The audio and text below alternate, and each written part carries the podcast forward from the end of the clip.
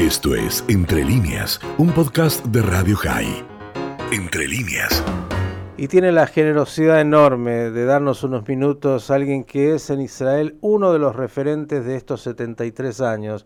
Me refiero al profesor Shlomo Benami, hombre que ha ocupado los máximos cargos de responsabilidad, entre otros el servicio exterior como canciller del Estado de Israel, embajador en España y tantas otras acciones. Profesor Benami, buen día, ¿cómo le va? Hakatz Maut Sameach, Miguel Steuerman lo saluda. Gracias, Hak Profesor Benami, eh, la verdad, bueno, mucho para decir en 73 años, y entonces eh, su análisis siempre es tan lúcido. Eh, ¿Cómo podría sintetizar este milagro de 73 años? no es simple. sí, dime, por favor. No, la pregunta es esa, ¿cómo, cómo puede sintetizar? Sí, No, sin lugar a duda, eh, la creación del Estado de Israel es un evento casi sin precedentes en la historia moderna o en, en cualquier eh, época, ¿no? El, el, hecho de que una nación eh, dispersa a través del planeta en, su, en su libro eh, sobre la historia de los judíos, eh, em, eh, un gran historiador a principios de este, de este siglo, tituló el libro Divrei Yeme Am Olam, la historia de un pueblo que el mundo es su, es su patria, que el mundo es su eh, residencia, ¿no? Eh, y de, después de dos mil años eh, que esta nación se levante de las cenizas y, y, cree, y crea esto, que con una nueva cultura, con un hacer renacer el hebreo, el hebreo llegar a ser una potencia primero agrícola y después tecnológica, eh, y que los enemigos que nos rodean lleguen a la conclusión de que toda su filosofía de destruir a esta entidad eh, eh, extraña y, extranjera en, la zona, pues lleguen a la decisión de que hay que hacer la paz con Israel. Y así tienes la paz con Egipto y la paz con Jordania y la paz con Emiratos y de hecho con todos los países del Golfo y con Marruecos con eh, eh, Sudán eh, y una alianza realmente férrea entre Israel y Estados Unidos. bueno, eso es realmente algo que no tiene, no tiene precedentes en la historia. también hay que mencionar el hecho de que 650.000 judíos que vivían aquí en el 1948 se triplicaron casi en, tres o cuatro años. ¿no? Eso es como si Estados Unidos hubiera eh, absorbido, yo qué sé, eh, 100 eh, millones o 50 millones de, eh, en un golpe. así que mm, la, es un fenómeno único. Al mismo tiempo, hay que reflexionar con, con honestidad y ver cuáles son las flaquezas, cuáles son los problemas que todavía arrastramos, ¿no? Yo, yo pienso francamente que el, problema principal del país es la disfuncionalidad de su sistema político.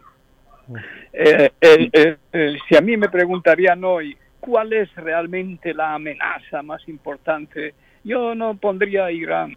Yo no pondría a Irán. Yo francamente creo que Netanyahu un poco mm, por sus razones políticas, etcétera, lo exagera demasiado. Eh, es difícil decirlo a, gente que viven en Argentina después de, que habéis sufrido eh, el atentado de la, de la AMIA, pero eh, de definir, hablar de un holocausto, de un nuevo holocausto, como suele hablar Netanyahu, y por lo tanto él quiere evitar un nuevo holocausto, eso es absurdo, eso es totalmente absurdo.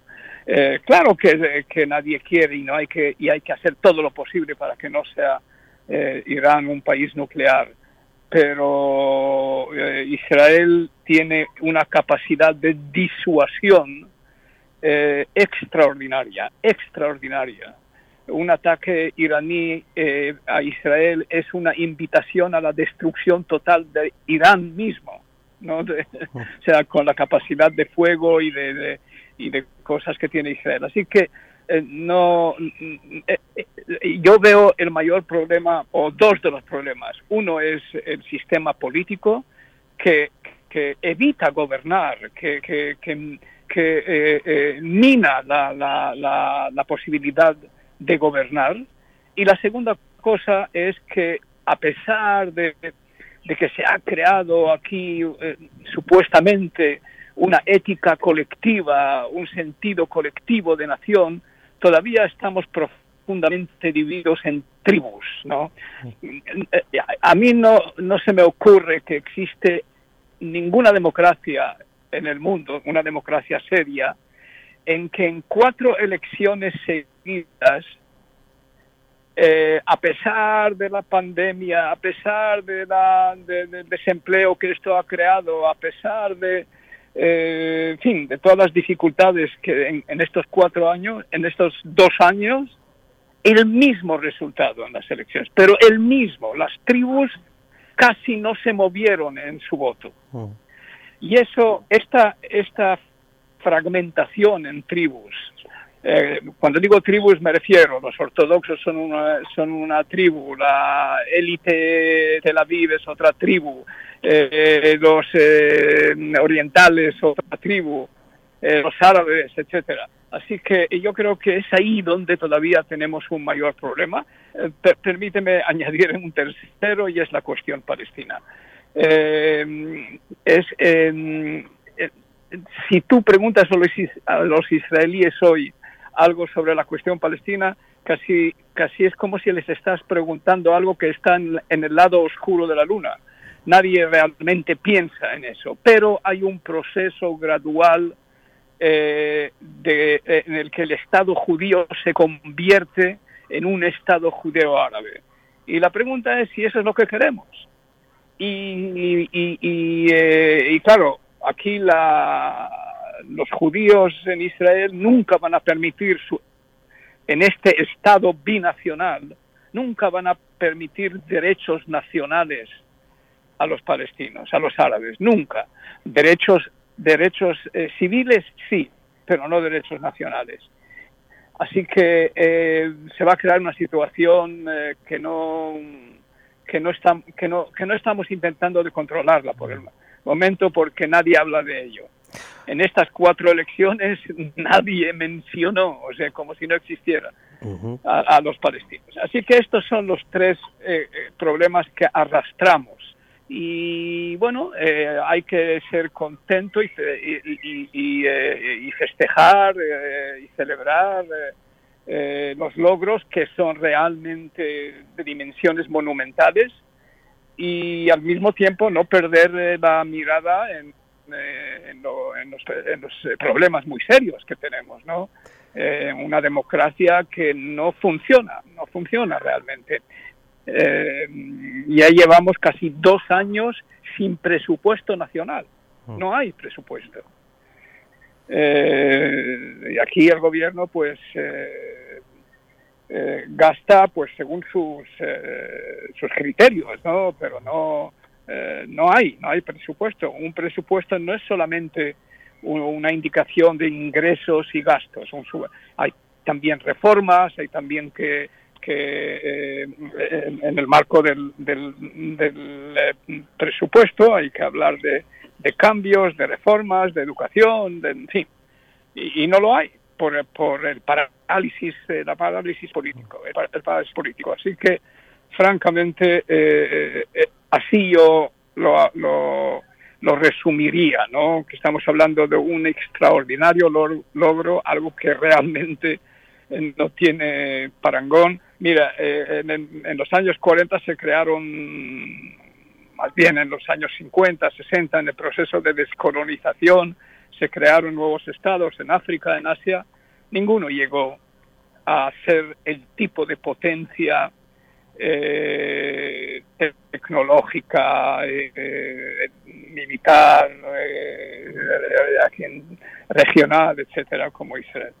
Pero tiene los problemas que acabo de mencionar. Sí.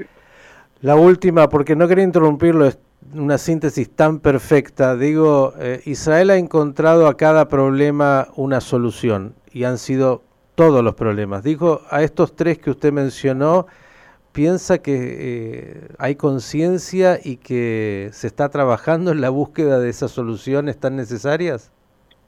Sí, bueno, hay procesos que vale la pena eh, promover, darles un empuje. Eh, empiezo por la cosa tribal, la cuestión, la cuestión de las tribus. hay un proceso de israelización de la minoría árabe, hablando del Estado de Israel, no hablo de los territorios ocupados, hablo del Estado.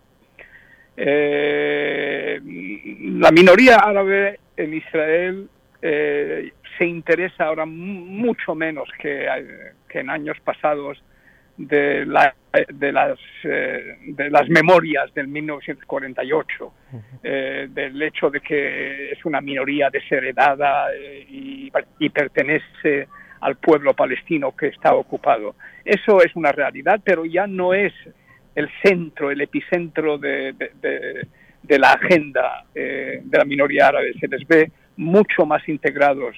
Si, usted va a la Universidad de Haifa, no sé si el 20% son árabes, eh, jóvenes se han incorporado a la, a la industria de la alta tecnología, jóvenes árabes, eh, alta tecnología eh, israelí, eh, el sistema de sanidad, de salud, es un sistema donde mm, médicos y enfermeros y enfermeras árabes es, es, casi lo normal. No sé cuál sería el porcentaje, pero muy considerable. las, las farmacias, todas son prácticamente eh, árabes. Así que hay un proceso gradual de, eh, israelización. Eh, en, la cuestión, las otras dos cuestiones, pues mira, están bastante francamente paralizadas. por cierto, también hay algo, no mucho, entre los jaredín, entre los religiosos ortodoxos, algo, intento de, entrar en las universidades, de, pero, pero no es un nada comparable con eh, la minoría árabe. La minoría árabe se israeliza mucho más que, eh, que los jaredim. Eh, todavía no hay una ley que les obligue a los jaredim a estudiar inglés, matemática, matemáticas, cosas que les puedan servir para la vida. Y lo único que estudian es la Torah, el Talmud, la Gemara, etcétera, etcétera. Y eso es uno de los mayores pecados de Netanyahu. Él, lo, pues, puesto que les necesita por razones políticas para su supervivencia, pues les ha dado todo, les ha dado todo. Y no tienen por qué trabajar. 75% de las mujeres jaredim trabajan y 50% de los hombres. Y ambos trabajan en, trabajos eh, que no dan ingresos serios, porque no, no han sido educados eh, para la nueva economía. Así que eh, ese es el, primer capítulo. En el capítulo palestino, francamente, no se hace absolutamente nada y, no veo, no veo que, no le veo una salida inmediata, ¿no? Una negociación entre palestinos y israelíes para llegar a un Estado palestino, las fronteras del 67 me temo que eso no va a ocurrir. En septiembre, octubre va a aparecer en Nueva York un libro mío sobre este, este, esta historia, en fin, este tema. Eh, yo, se puede hablar de si, digamos, aparece algún gobierno con un primer ministro con el coraje eh, que caracterizaba a, Ariel Sharon, por ejemplo, o incluso a Itzhak Rabin. Eh, lo que sí se podría hacer si no se llega a un acuerdo con los palestinos es una retirada unilateral de Israel, al igual que lo que hizo en Gaza, pero no una retirada a la frontera de 67, sino una retirada a lo que se llama el muro. El muro, eh, la valla, eh, que, y también quedándose en ciertas áreas en el Valle del Jordán. eso Sharon lo tenía en mente después de la salida de, Gaza. Ese tipo de situaciones se pueden crear para eh, asegurar eh, el Estado judío. ¿no? El sionismo es, ha sido siempre más un tema más centrado en demografía que en geografía. O sea, aquí lo más importante era eh, eh, la, la, absorción de las diásporas, no la dilución del Estado en, una, en un océano eh, árabe. Y esa, ese DNA, ¿no? que, ese código genético que está en el sionismo, en algún momento tendrá que aplicarse por algún primer ministro con coraje que diga, bueno, esto no puede ser así, vamos a, asegurar la, la, la homogeneidad óptima no, no total, porque siempre habrá aquí una minoría de 20%, que es la que hay hoy en, eh, de árabes. Esa es la posible solución que yo le veo eh, en algún momento. Eh, en, la, en la cuestión política, pues se, han intentado reformas, habrá que volver a ellas. dos gobiernos en el pasado han sido elegidos o sea, primer ministros han sido elegidos directamente por el pueblo, por el, por el electorado. Eh, eso evita todo este bazar eh, turco o persa que vemos cada vez que terminan elecciones cuando empiezas a, a, a vender el patrimonio nacional a cualquier partido minoritario para que te apoye. Así que eh, es posible volver y, hacer una reforma de la elección de, las elecciones en la Knesset también. Eh, podría ser, por ejemplo, si tenemos 120 escaños, 60 podrían ser elegidos por, el sistema actual, que todo el país es un distrito, un solo distrito electoral, y otros 60 por eh, por, eh, por el sistema que conocemos en, en, Gran Bretaña, que es de, fin, de distritos separados, ¿no? Eh, digamos, eh, la parte de Tel Aviv sería tres o cuatro distritos, sería otro distrito, Bnei otro distrito, en fin, ese tipo de situaciones. y para evitar esta situación de bloqueo en la que seguimos estando ya varios años. Profesor Benami, yo creo que uno de los secretos de, de, lo que ha logrado Israel en estos 73 años son voces lúcidas y pensadores lúcidos como usted. La verdad le quiero agradecer por, por, estos minutos que, que nos ha dado, donde, donde creo nos ha dado una síntesis perfecta de lo que son los logros y los desafíos de Israel también hoy. El agradecimiento y, a ver la parte hoy, por lo menos, la parte llena del vaso, como usted decía, de, esos logros increíbles de Israel y a resolver como, y a resolver como siempre los pendientes que en eso también Israel ha dado muestras que siempre sabe confrontarse con sus problemas y, hacer lo que hay que hacer. Muchas gracias, muchas gracias. Muy bien, muy bien. El profesor Shlomo Benami, ex canciller de Israel, aquí en Radio High. Gracias y hasta la próxima.